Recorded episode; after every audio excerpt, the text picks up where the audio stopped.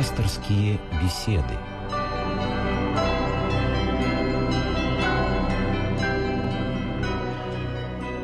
Добрый вечер всем, кто слушает нас. Здравствуйте. Сегодня мы с вами снова встречаемся для пасторских бесед. В студии немножко охрипший Константин Корольков. Думаю, простите меня за это.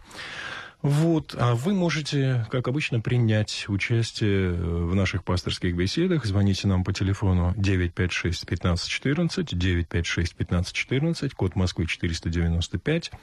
И наш собеседник с вами сегодня – это протеерей Павел Великанов. Здравствуйте, отец Павел. Добрый вечер. Вот в преддверии новогодних праздников, я думаю, что самое э, правильное будет все-таки вернуться к теме Нового года, тем более, что тема, она остается актуальной, и как праздновать Новый год, поскольку он выпадает на время рождественского поста. Еще раз я напомню, телефон 956-1514, 956-1514, звоните. Ну и давайте начнем наш разговор с того, что вот э, действительно, наверное, достаточно трудная проблема, когда Новый год выпадает на постное время время. Вот как к этому относиться и как себя вести? Да, действительно, здесь проблема двойственная. С одной стороны, мы видим, что православные христиане собираются накануне Нового года в храмы для того, чтобы совершить новогодний молебен, чтобы Господь управил в мире грядущий год, благословил его. С другой стороны, мы видим, что никакого ослабления строгости поста – в эти дни в церкви не происходит. И вот возникает вопрос, почему такая двойственность? Вопрос решается очень просто. Ситуация, в которой Новый год оказался в, сери... Э, в послед... на последней седмице рождественского поста, связана с переходом государства на новый стиль. Потому что раньше, мы помним прекрасно, до революции Новый год, в общем-то, и был праздником, но не центральным в жизни россиян. И с другой стороны, если мы посмотрим на страны Западной Европы, которые сохранили, по сей день сохранили христианскую традицию, все-таки праздник Рождества Христова, он гораздо более значим и почитаем, нежели чем праздник перехода на новый календарный год. Вот. Поэтому православному христианину в такой ситуации двойственной, конечно, приходится руководствоваться мудростью. С одной стороны, если мы просто будем игнорировать это торжество, мы тем самым выступаем в качестве, ну, в общем-то, маргиналов. То есть мы создаем собственный мир, и я скажу, что иногда это бывает полезно. Иногда это бывает полезно в той ситуации, когда человек понимает, что в нем нет достаточно силы, противостоять тем соблазнам, искушениям, которые валом обрушиваются на человека именно в эти дни. Знаете, вот когда смотришь на торжество новогоднее, с одной стороны, конечно, радуешься со всеми. Почему? Потому что это, наверное, единственный день в году, когда мы ощущаем себя неким единством. Да, вот у нас День Победы и Новый год. Вот, пожалуй, да, два таких да. праздника, где действительно да. какое-то единение происходит. Все волей-неволей становятся некой, некой общностью. Вот. Это, конечно, не идет в сравнение с тем духовным единством, которое переживают христиане во время божественной литургии, особенно во время таких праздников, как Рождество Христово, или тем более Пасха Христова, когда трудно увидеть в храме человека, в глазах которого не, будут, не будет отблесков божественного света, вот. Но все равно это единство. Все равно это единство. Правда, в этом году еще было одно единство тоже, когда, помните, был матч и да. российская сборная выиграла. Да, это, такие пожалуй, впервые, бывают, да, к сожалению, впервые редко, за, за редко. много лет, наверное, несколько десятилетий такого еще не было. Вот это радует. Почему? Потому что, э, ну, хотим и не хотим, но мы вот, мы, мы одна семья, мы один народ. Мы, конечно, должны разделять радости друг друга, вот, но что печали, то, что, к сожалению, мы-то народ один, но грешный народ. Вот. И когда празднество Нового года через энное количество месяцев заканчиваются реками крови в абортариях и так далее, понимаете, когда это становится причиной жизненных трагедий людей, то, конечно, начинаешь скорбеть. Или там читаешь какие-нибудь новости о том, что столько-то народу замерзло, от того, что слишком много всего было выпито, или в пьяном состоянии начали использовать петарды, фейерверки, это привело к пожарам и так далее, конечно, ну тут радоваться нечему. нечему. Вот. Поэтому... У нас вот есть э, телефонный звонок, может, мы сразу послушаем нашего радиослушателя. Алло, мы слушаем вас. Алло? Да, здравствуйте. Отец Павел? Да, добрый вечер. Добрый вечер. С, с, с наступающим Рождеством и с праздниками, с Спасибо. такими. Спасибо, Я Господи. вот хочу вопрос вам такой задать. У меня горит лампадочка дома. Как я могу вот молиться дома за всех? Я и за православных всех рабов земных грешных, и за своих детей, и за правнуков, внуков. Можно это делать дома или нет, когда нет возможности сходить в Божий храм? Спасибо большое. Прекрасный вопрос. И ответ на него тоже очевиден. Конечно, не только можно, но и нужно. Для того та лампадка и теплится в нашем доме, чтобы показать, что здесь идет молитва. Это небольшой знак, небольшой символ нашего горения сердца, обращенного к Богу, который не может не выражаться в молитве. Так что молитесь, поминайте, и пусть ваши близкие всегда будут рядышком с вами в ваших мыслях и ваших молитвах. 956-1514, звоните, задавайте свои вопросы. Ну вот давайте мы продолжим. Вот, э, все-таки наложение поста и Новый год. Вот соблюдение поста. Я думаю, что многих интересует вообще, сколь можно себе что-то позволить во время праздничного стола, поскольку, ну, все-таки в России любой праздник сопряжен с застольем, встречам с родственниками, с родными. Вот этот момент как? Но если говорить о церковной традиции, то разрешение здесь может быть только на очень ограниченное употребление вина и рыбу.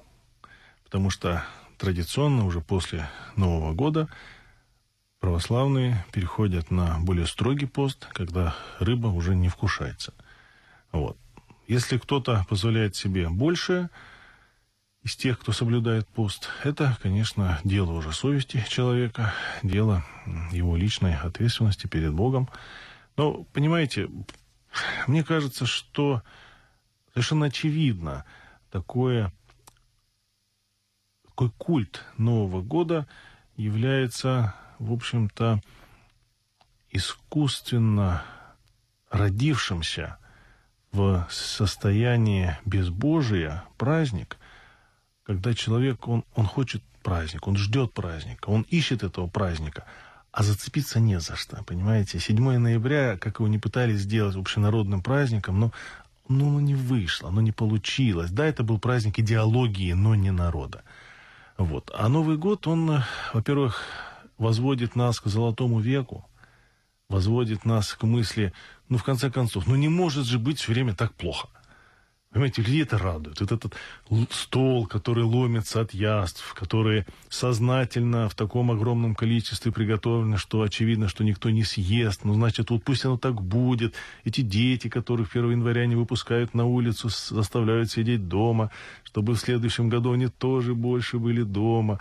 Эти домашние дела, которые откладываются. Ну, понимаете, на лицо религиозная символика, религиозная атрибутика. Это фильм с легким паром, да. Ну, Нет, ну, же, конечно, это в определенном это смысле. Совершенно очевидно, что это традиции, символы. Да, такие. это глубокие, глубокие символы. Причем смотрите, ведь что происходит в этом фильме? Происходит совершенно удивительная, сказочная история. Но если мы внимательно вслушаемся в сам контекст фильма, ведь идея в том, что эта история проходит, происходит постоянно на Новый год. Мы возвращаемся снова к идее, архаичной идее циклического времени.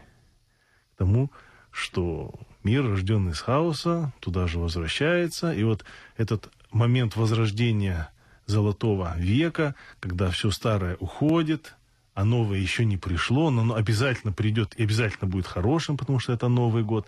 Собственно говоря, ведь этим люди и живут. И для христиан, конечно, есть другой центр их жизни, вокруг которого они стараются сосредоточить все свои усилия. Это, конечно, Пасха Христова.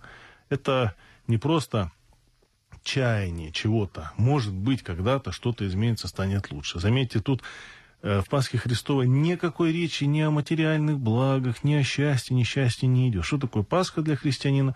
Это предвкушение пришествия Христова. Это экзамен, это проверка. Вот попастился сколько мог, подготовился, очистил свою душу покаянием, трудами, пост, поста и молитвы. И вот мгновение, когда Христос воскресает, и весь храм озаряется словами «Христос воскрес», что будет с человеком? Он почувствует себя чужим на этом празднике, либо он почувствует себя частичкой церкви, переживающей воскресение Христова. Это очень ответственный момент. Это не просто там христиане пришли, сходили на службу, после этого разговелись, о, как здорово, все отлично. Нет, ничего подобного. Это все шелуха, это которую внешнее, можно да. выкинуть, и ничего не изменится. Мы знаем, что в монастырях подвижники, строгие подвижники, они разговлялись там кусочком там, сыра там, или кусочком яйца пасхального, и все. Это вторично, потому что здесь уже все происходит по-взрослому. Человек проверяет себя. Экзамен на свою профессиональную, можно сказать, пригодность или непригодность Царстве Небесном. Это уже совсем другое как бы, качество, другой уровень. А что здесь будет происходить? Будет хорошо, слава Богу. Будет плохо, слава Богу. Лишь бы оно все было в конечном итоге на пользу человеку и самому народу. Ну, при всем при том, как мне вот кажется, и встречаешь очень часто среди людей православных такое мнение, но это правда, как правило, все-таки люди, которые не так давно в церкви, которые категорически отметают Новый год и вот э, принципиально обозначают свою непринадлежность к этому празднику.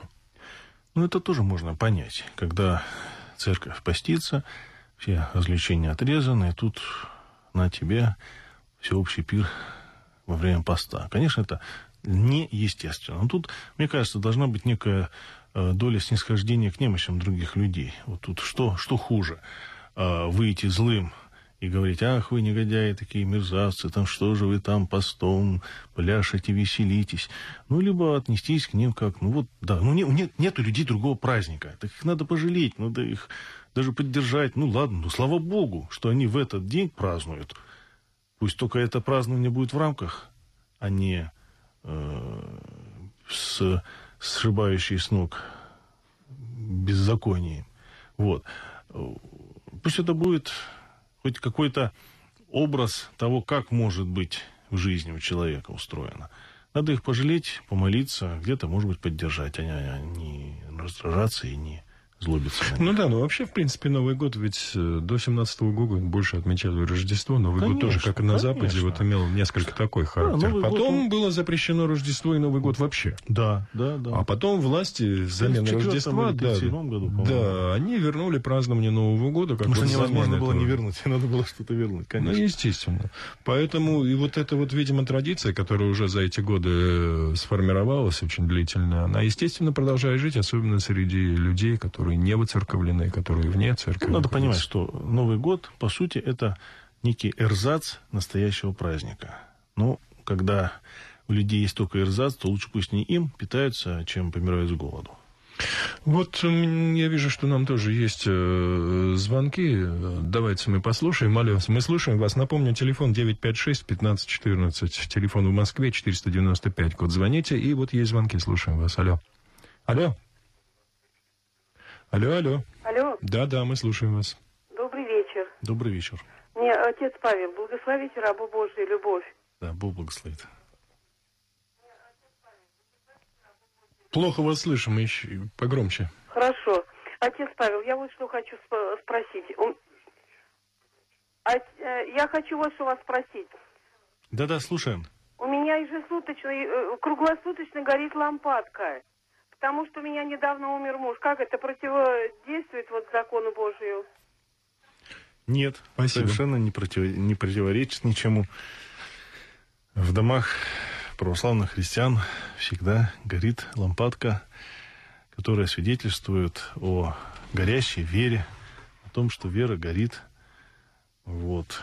И более того, церковь против того, чтобы использовали какие-то искусственные средства, потому что лампадка, живой огонь требует внимания, требует его постоянно поддерживать. Точно так же и человеческая вера, она постоянно требует э, возгревания, потому что она может в любой момент угаснуть, превратиться не в горение, а в тление, а лампада – символ молитвы и символ горящей человеческой веры, которой, за которой надо ухаживать. У нас есть еще один звоночек. Давайте мы послушаем. Слушаем вас. 956-1514, телефон Москва. Алло. Доб- Добрый вечер. Добрый вечер. У меня вопрос к отцу Павлу. Скажите, батюшка, а вот, ну, как известно, три праздника не совпадают. Светский Новый год, западное Рождество и наше православное Рождество. А скажите, пожалуйста, что мешает договориться нашей церкви и западной церкви праздновать э, в светский Новый год? То есть э, три праздника в одну дату. Это был блестящий бы выход. Скажите, что этому мешает? Спасибо. Да, вопрос глобальный. Да, вопрос серьезный. Конечно, мы так, боюсь, не сможем его нашими силами решить. Но в отношении соединения празднования Нового года по юлианскому и григорианскому календарю, понимаете,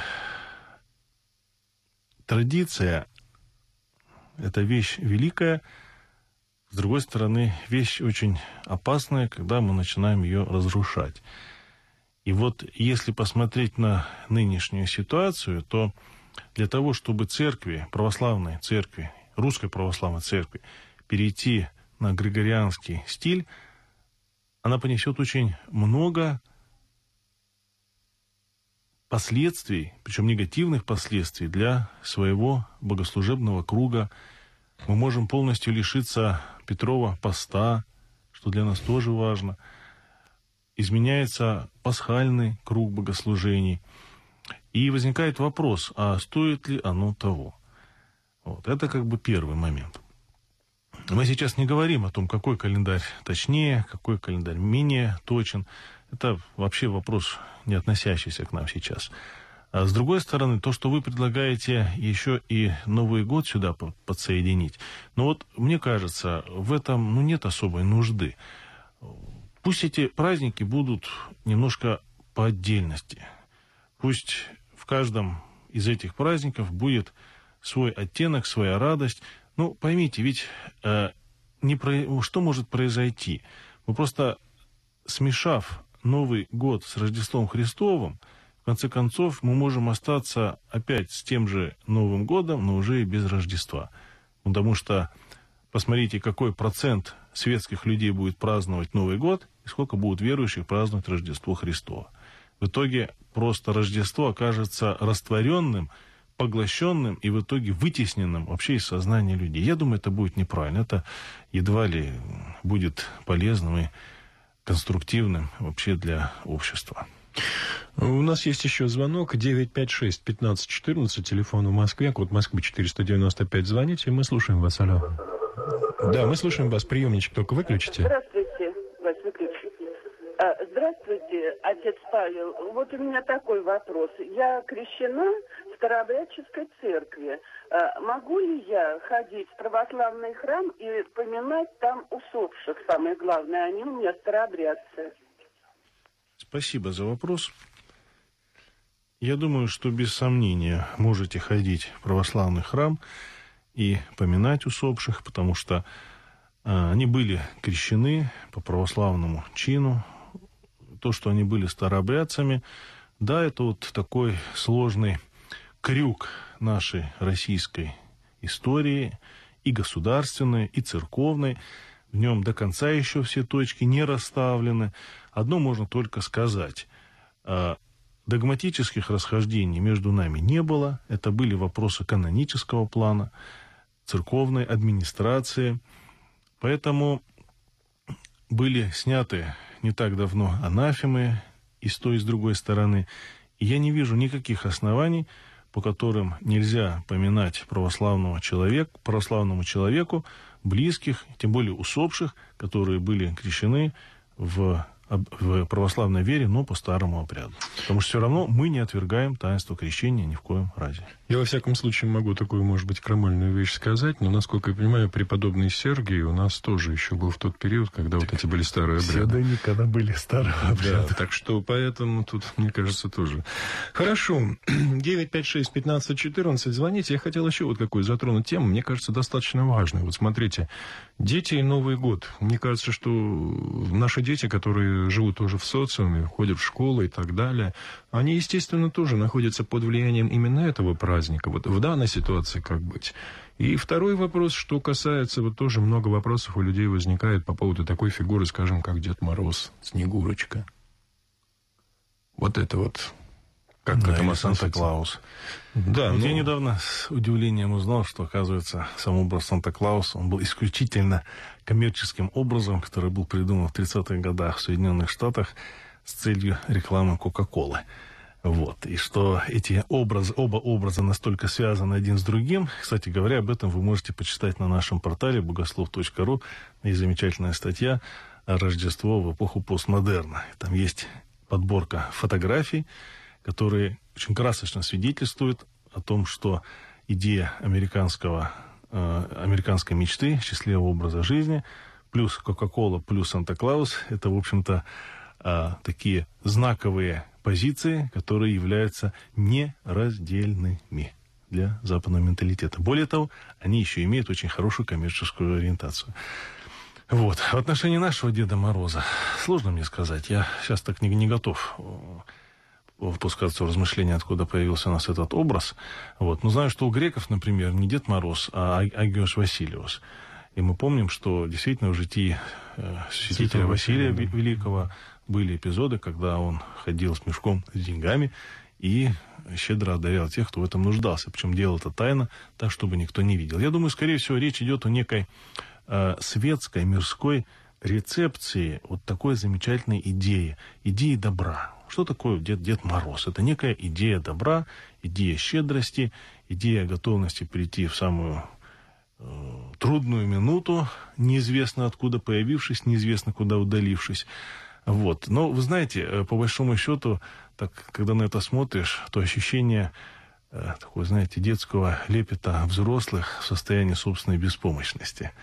Вот. Ну, хоть за что-то зацепиться. Ну, ну ладно, ну пусть хоть Дед Мороз будет. Когда Бога не в душе, да пусть там хоть Дед Мороз будет. Хоть, может быть, на маленькую капельку человек станет ме- менее ожесточенным, ме- менее озлобленным. Вот. Но если он, конечно, на этом останавливается, ну, беда, беда, это беда. Ну вот дети и Новый год. Вот в данной ситуации как э, объяснять детям вот все то, что пост, Новый год. Ведь в школе, даже в детском саду они встречаются с вот Вы этим знаете, мне празднованием. кажется, это очень хороший плацдарм для выучки ребенка суметь жить в этом мире и, с другой стороны, быть свободным от него. Все равно, рано или поздно, каждый христианин, он оказывается перед выбором. Либо ты со Христом, либо ты с этим миром. Вот. И суметь найти такую позицию, в которой, с одной стороны, ты свое не потеряешь, с другой стороны, ты других не обидишь, не оскорбишь, и сможешь что-то им сказать, что-то, почему ты именно так поступаешь, а не по-другому, я думаю, это очень хорошее, хорошее умение. Вот. Ну, не знаю. Мне как-то больше и более интересно рассказать детям о том, кто такой Христос и зачем детям в храм Божий ходить, нежели чем рассказывать про Санта-Клауса или Деда Мороза со Снегурочкой, польза от которых, ну, ну будет еще, еще одна сказка, но не так сказки знает. И что? Сказки пройдут, понимаете, а Христос останется, и церковь останется, и отношение ребенка, которое сформировалось э, в детстве, чистое, непосредственное, открытое, оно, может быть, в дальнейшем определит всю его жизнь. А так, ведь, по сути дела, любая сказка – это э, некая возгонка от мифа. А миф – это своего рода, опять-таки, упрощение э, религиозной системы. Так вот, если мы внимательно просмотрим, то любая сказка нас будет выводить в ту или иную плоскость религиозности. Вот, поэтому надо ли э, заниматься э, седьмую воду на киселе толочь в ступе, вот когда можно взять, взять первый источник, к нему приобщиться, им вдохновиться, и им, в общем-то, жить. Что и делают христиане. Вот вопрос был, к сожалению, наш абонент, она вот прервалась связь, она задала вопрос, можно ли детям ходить на елку в пост? Я думаю, что можно. Детям почему не ходить на елку? Ну, понимаете, я не очень понимаю, зачем детей э, вот втискивать в те рамки взрослого благочестия. Мне кажется, это неоправданно. Вот. Пусть у детей будет свой пост. Ведь пост заключается не в том, что мы не можем куда-то пойти, а, потому что нас туда не пускают. Вот пусть он сам возьмет да откажется э, откажет себе в просмотре нескольких мультфильмов ради Христа. Ради Христа. На елку пойдет со своими друзьями, потому что это не просто некое шоу, это же еще и формат общения. Формат общения. Если он не пойдет на елку, если он будет чувствовать, потом себя переживать неким изгоем в обществе, причем совершенно непонятно ради чего, ради чего, вот, я думаю, это будет неправильно.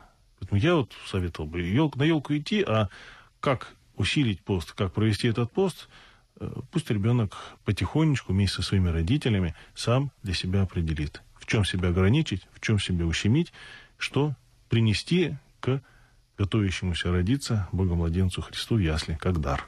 Ну да, вот здесь вы абсолютно правы, потому что если будет это актом насилия, а не сознательным актом маленького человечка, да, то есть человек же тоже растет, и он Конечно. должен формироваться и формировать свои взгляды. А если мы скажем, что не ходи и все, а он хочет. И в конце концов получится потом взрыв и злоба, и ненависть по отношению к тому, что его насиловали.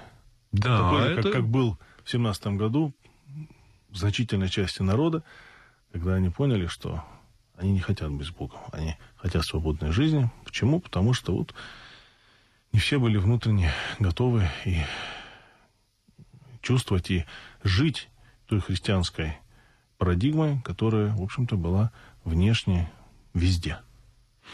Ну вот у нас остается минутка до конца эфира. Я думаю, что в самое время нам подвести э, а, как-то вот итог нашей да. беседе. Правда, вот я вот смотрю, у нас есть еще телефонный звоночек, да? Один короткий. Ну, давайте послушаем. Алло, мы слушаем. Только очень коротко, у нас буквально 30 секунд. Здравствуйте, отец Павел. С вами Добрый говорит Кайлова Ольга Игоревна, я певчая. Я бы хотела попросить вас напомнить радиослушателям, что еще не окончилось 40 дней поминовения святейшего патриарха Алексия, потому что, ну, все-таки сначала очень люди об этом помнили, а сейчас вот э, но все-таки 40 дней это для нас важно, для русских, для православных людей. Поэтому mm. хоть, может быть, это причина да. заставить людей в Новый год праздновать потише, да. Да. и чтобы не было петард, которых так пугаются дети. Спасибо, вот. Господи, да, за, спасибо. За, да. Спасибо. Ну вот вы, вы напомнили, действительно, церковь скорбит, ушел наш предстоятель, святейший Алексей, новый предстоятель не выбран, особое, сложное время, конечно. Э, в отношении хлопушек надо еще помнить, что это символ далекий от христианства, языческий, которым отгоняли духов. И хочется всем пожелать помощи Божией и благоразумия во встрече Нового года. Спасибо большое.